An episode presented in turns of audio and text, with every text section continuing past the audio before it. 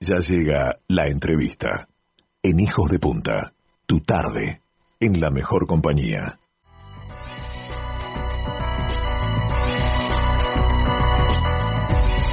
Bueno, muy bien, amigas, amigos, desde la banda sonora de las películas de Jason Bourne llega Moby haciendo Extreme Ways. Vamos a conocer más sobre el mundo de las encuestas y las mediciones de opinión pública.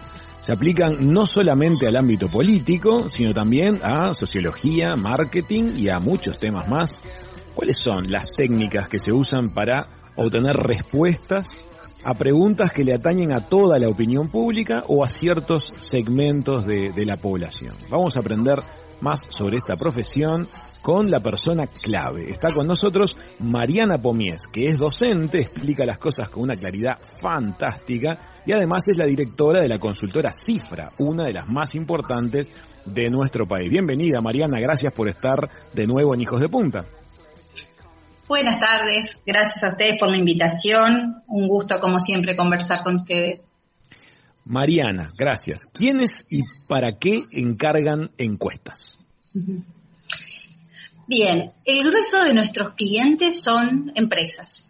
Bien. Empresas de distinto tipo este, que hacen encuestas para conocer la opinión, por ejemplo, de sus clientes, de sus, de sus asociados, si son este, clubes deportivos, eh, equipos de fútbol, eh, mutualistas, bancos, empresas industriales, que quieren saber qué piensan sus clientes y también los que no son sus clientes sobre su marca, sobre sus productos, sobre sus acciones de comunicación.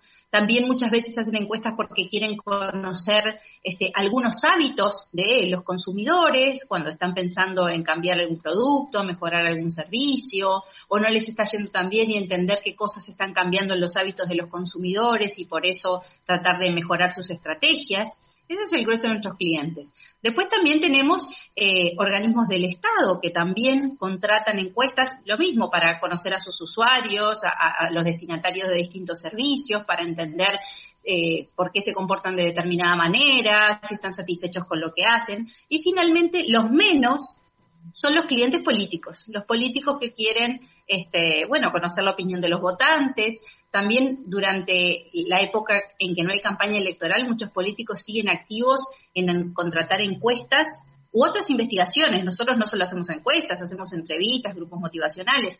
Bueno, lo, los políticos en época de no campaña también lo que buscan es seguir un poco este, las preocupaciones de los votantes, las percepciones o las imágenes, si, si les caen simpáticos o no simpáticos, si están de acuerdo con los discursos o con los, los temas que, que, abordan los, políticos, y luego más cerca de la campaña electoral, sí, también midiendo la intención de voto.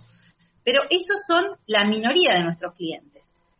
Es muy interesante porque obviamente lo que sucede a veces en el ámbito político tiene gran difusión, tiene mucho rebote, pero resulta ser que desde los zapatos de las consultoras en realidad es una porción muy menor de la actividad que ustedes llevan a cabo diariamente.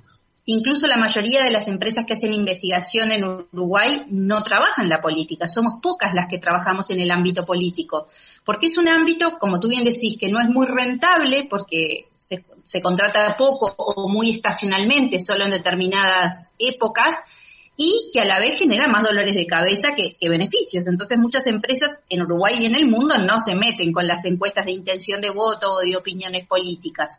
En Uruguay es una, uno de los pocos casos en que además las encuestas que hacen política también hacen mercado. En otros países más grandes pueden vivir solo de la política o de los políticos o del Estado, que es un gran contratante de encuestas, y las que se dedican al mercado son otras. Acá somos pocas las que combinamos y la mayoría de las empresas que hacen investigación no hacen política.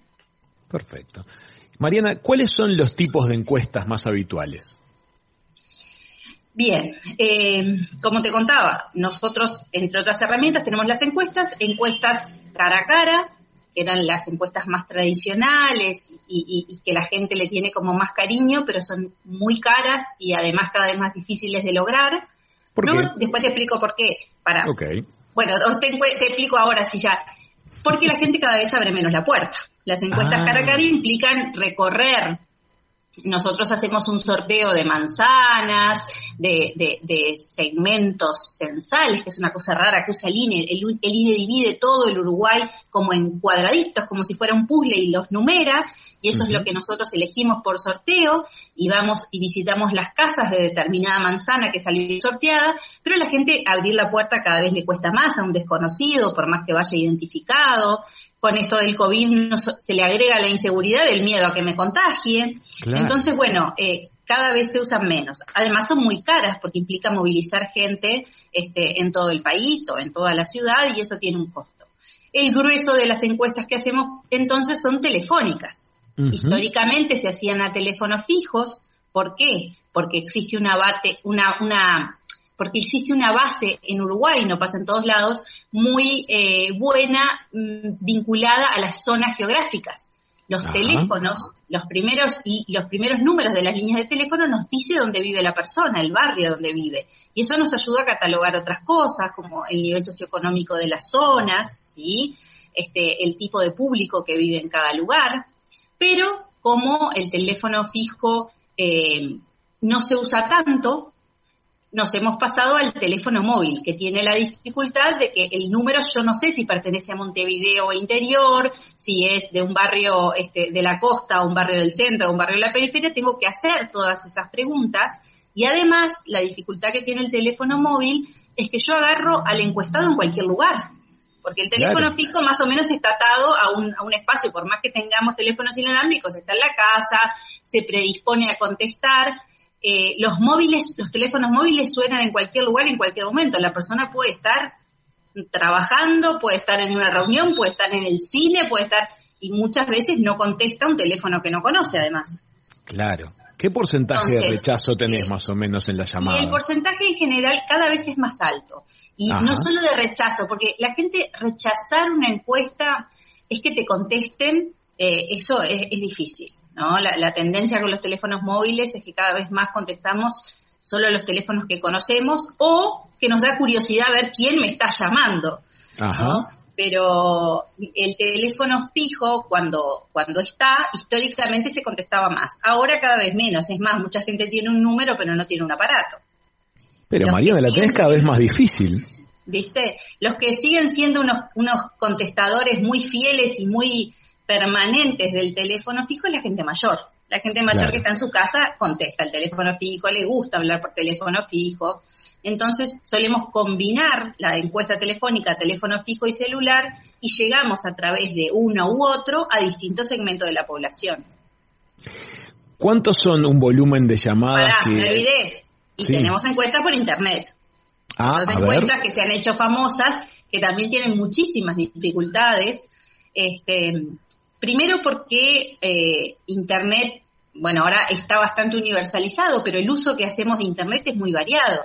La gente mayor y menos educada es un uso, bastante básico de correos electrónicos, pero eso de entrar a un sitio, de apretar un link, de ir pasando pantallas, este, tenemos bastantes dificultades. Cuando hacemos encuestas a través de Internet nos solemos quedar con jóvenes y, con, de educación media para arriba, porque incluso los jóvenes medios menos educados tampoco son tan hábiles, saben usar Facebook, saben usar Instagram, pero hasta por ahí, y, se cansan leyendo la tercera pregunta ya, se descuelgan de la encuesta, no estamos habituados a leer, es más fácil que alguien me lea la encuesta por teléfono que que yo tenga que leer la pregunta este, y la entienda, porque muchas veces ves las respuestas y es que leyeron transversal y ni entendieron lo que les estaba preguntando.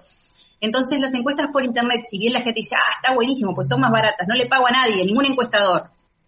Eh, las mando, mando a miles y, la gente entra y responde. Ah, no, entra y responde, hay que hacer un esfuerzo grande para que te responda. Mariana, vos sabés que preparando la nota estaba haciendo un chequeo de muchos años para atrás y ustedes sistemáticamente han tenido mucha proximidad con los resultados finales en el caso del ámbito político, ah, como que han sostenido una performance muy alta, pese a que como nos estás contando, los métodos de encuesta, tanto cara a cara como telefónicos como internet, es un, es un embudo, se está complicando cada vez más. ¿En el ámbito privado ustedes también logran porcentajes de acierto eh, firmes? Bueno, ahí es, es el dilema, ¿no? Porque es muy, la intención de voto es la única encuesta que tiene un contraste, con una confrontación con la realidad tal cual.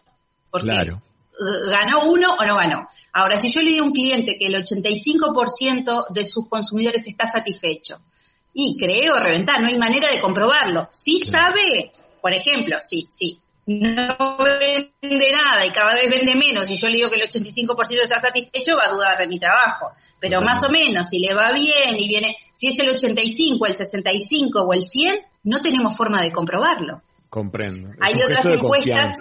Claro, es un método de confianza que tiene algunos indicadores de evaluación. Por eso para nosotros, cuando la gente nos acusa, ¿no? Es tan importante que nuestras encuestas sean precisas. Yo cuando saco intención de voto, no hago campaña para nadie, porque yo me estoy jugando mi credibilidad en otros ámbitos en que mis números sean lo más cercanos a la realidad posible.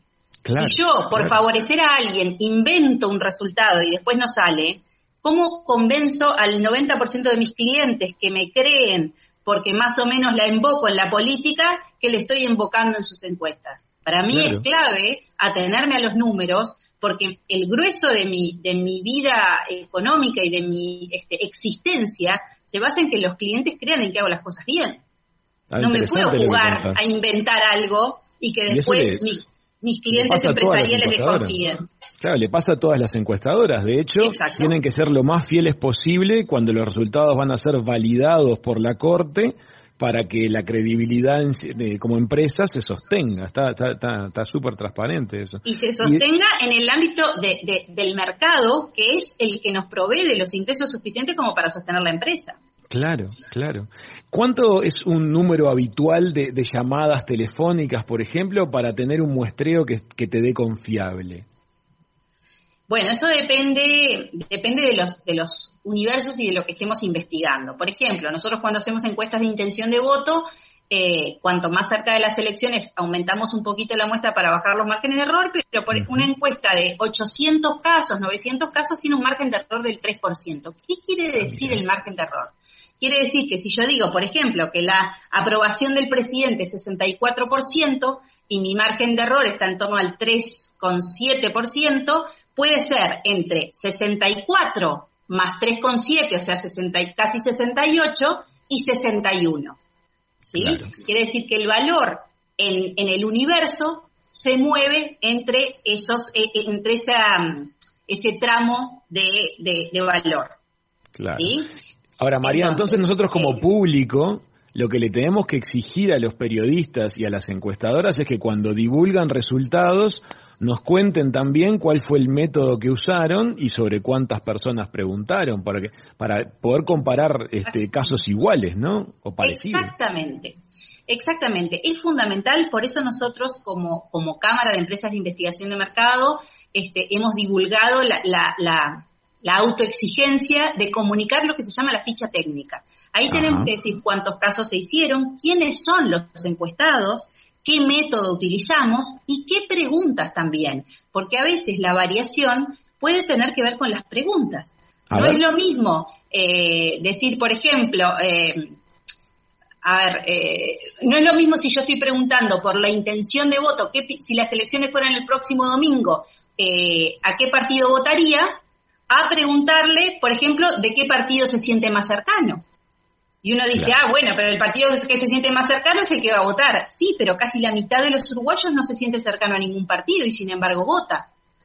Entonces, conocer las preguntas también ayuda a entender eh, eh, las respuestas y a veces las diferencias entre uno y otro se debiera homologar eso para que la opinión tenga, tenga esa validez, ¿no? O sea, que siempre las encuestas de todas las empresas sean la misma pregunta, a la misma cantidad de gente. Estaba pensando, una, me, me, estaba pensando en esto. Me hablabas de la seguridad y las dificultades referidas a seguridad para una encuesta cara a cara, golpeando puerta a puerta. ¿Qué pasaría con poner encuestadores en lugares estratégicos de la ciudad y que se acerque la gente que desee? Bueno, ahí tenemos otra, otra modalidad de encuestas que a veces se usa para algunos, para algunos objetivos, sobre todo en el área de investigación de mercado, se llaman encuestas coincidentales. Si yo, por ejemplo, estoy evaluando la satisfacción con la atención en un supermercado, se puede, se, a veces se hace de poner encuestadores a la salida y preguntarle a la gente si está satisfecho o no con la atención que recibió en esa experiencia que acaba de tener. Está bien. Ahora, en ese caso es una es un método muy útil porque quiero saber si la gente eh, se quedó satisfecha con la atención, le pregunto inmediatamente cuando termina. Pero en temas como intención de voto, lo que suele pasar es que yo puedo parar gente, por ejemplo, en la Rambla, en 8 de octubre, en, este, en el puente de, acceso al cerro, lugares bien distintos, en Carrasco. Pero la gente que se va a acercar al encuestador tiene el sesgo de ya la gente interesada en política. Una cosa es que yo salga a buscar e intercepte gente, este, y otra cosa es que esperar que la gente... E, el problema de las encuestas cuando uno quiere ser preciso es lograr la mayor aleatoriedad, que no dependa de la voluntad del encuestado, sino del azar, ¿sí? Y entonces eso es lo que me permite conocer la posibilidad de expandir los resultados y el margen de error. Si no hay azar, si no hay eh, una elección aleatoria, aleatoria quiere decir con, cierta sistematicidad, pero que no dependa de ningún sesgo, de, los apellidos, de la edad, ¿sí? Los resultados no tienen la confiabilidad que necesitamos para predecir el voto. Claro, vos plantás los encuestadores y se le acercan los militantes de repente de oh, todos los partidos, pero no se les acerca a la gente que está pasando por la vuelta. Y ahí no te da representativa la muestra vos. Claro, exactamente. ¿Cuánto dura una consulta? Si una empresa quiere averiguar algo del mercado, ¿cuánto tiene que pensar que entre que se contacta con ustedes y tiene los datos arriba en un escritorio? ¿Es un periodo muy extenso? ¿Es algo corto? Danos una idea. Bueno, eso depende de la dificultad de acceso a la población. En las encuestas en general de consumo habituales, eh, desde que aprueban un proyecto hasta que entregamos el informe, pueden pasar en algunos 20 días, 30 días o 40 días. No debería pasar más porque si no los resultados se vuelven viejos. Pero a veces, si yo quiero entrevistar un público difícil, ¿no? Por ejemplo, este, jóvenes que consumen determinado producto y los tengo que buscar, necesito más tiempo, porque ah, es una población, ya los jóvenes en, en Uruguay son una minoría, son reacios a las encuestas, hay que buscarlos mucho más y encima que consuman un determinado producto, me puede llevar más tiempo. Y tiempo en este mercado es plata. O sea, cuanto más tiempo yo estoy buscando, más tiempo tengo que pagarle a los encuestadores, más tiempo estoy haciendo llamadas, estoy haciendo... Entonces, los estudios de, grupos más raros o más excepcionales son más caros que los estudios de consumo masivo de productos estándar. Está muy bien. Mariana, y decime una cosa, en, en general, Uruguay es un país que consistentemente parece que a las distintas encuestadoras le da resultados confiables. Te lo comento porque hemos visto en países limítrofes algunas diferencias entre los resultados que, que surgen en las urnas y las diferencias de las encuestadoras que son muy grandes, como que están muy por fuera de lo que sería el margen de error de la muestra. Es como que la pregunta sería, ¿el público uruguayo es confiable cuando responde? Bien, eh, a ver, ahí hay algunas cosas que, ayudan a entender. Primero, una cosa interesante que vos dijiste respecto a países limítrofes. En Uruguay, a diferencia de países limítrofes o incluso en Estados Unidos, las empresas que hacemos encuestas políticas no estamos asociadas hay empresas en el mundo que son históricamente, en Estados Unidos, empresas más vinculadas a los demócratas, más vinculadas a los republicanos, o sea que ellos las sostienen económicamente y hacen encuestas, ¿sí?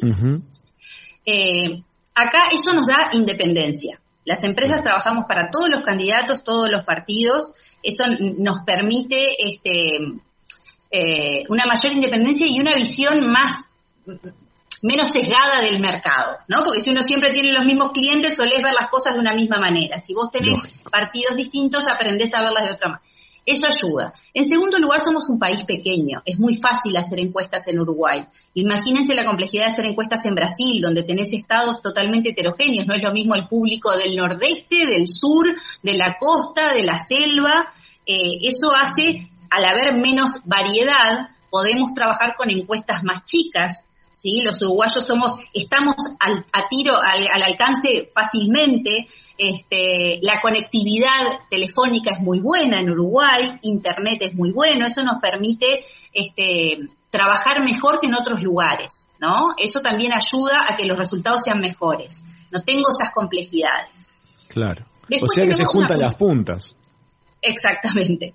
Y tenemos una cultura democrática eh, interesante. Al uruguayo, a diferencia de otros, de otros países, les, les gusta la política, les interesa, eh, les gusta ser consultados y participar. Eso ayuda este, a que la gente esté como más dispuesta a responder. Y después hay un imponderable, yo no sé qué hacen las otras em, empresas, ¿no? En Uruguay, eh, yo lo que sé es cómo trabajamos acá, que las empresas más conocidas y, las que estamos en los medios de comunicación, eh, intentamos ser bastante rigurosas, tenemos una asociación eh, en donde estamos permanentemente como poniéndonos desafíos de cumplir con determinadas cosas, de investigar para mejorar nuestras metodologías. Entonces, Vivimos en un país donde es más fácil que en otros hacer encuestas, donde a la gente le interesa responder porque le interesa la política y donde las empresas, sin estar asociadas a ningún partido, nos preocupamos por la rigurosidad, por lo menos las más conocidas. No puedo hablar por todas las que publican encuestas. Mariana, se nos voló el tiempo, como suele pasarnos. Te agradecemos muchísimo todo lo que nos enseñaste y lo que nos transmitiste hoy aquí a la audiencia de Hijos de Punta. Un gusto, gracias por la invitación. Amigas, amigos, nos estamos yendo volando. Pasó Mariana Pomies por la mesa de verano de Hijos de Punta. Benditos sean todos, hijos de punta. Chau, chau.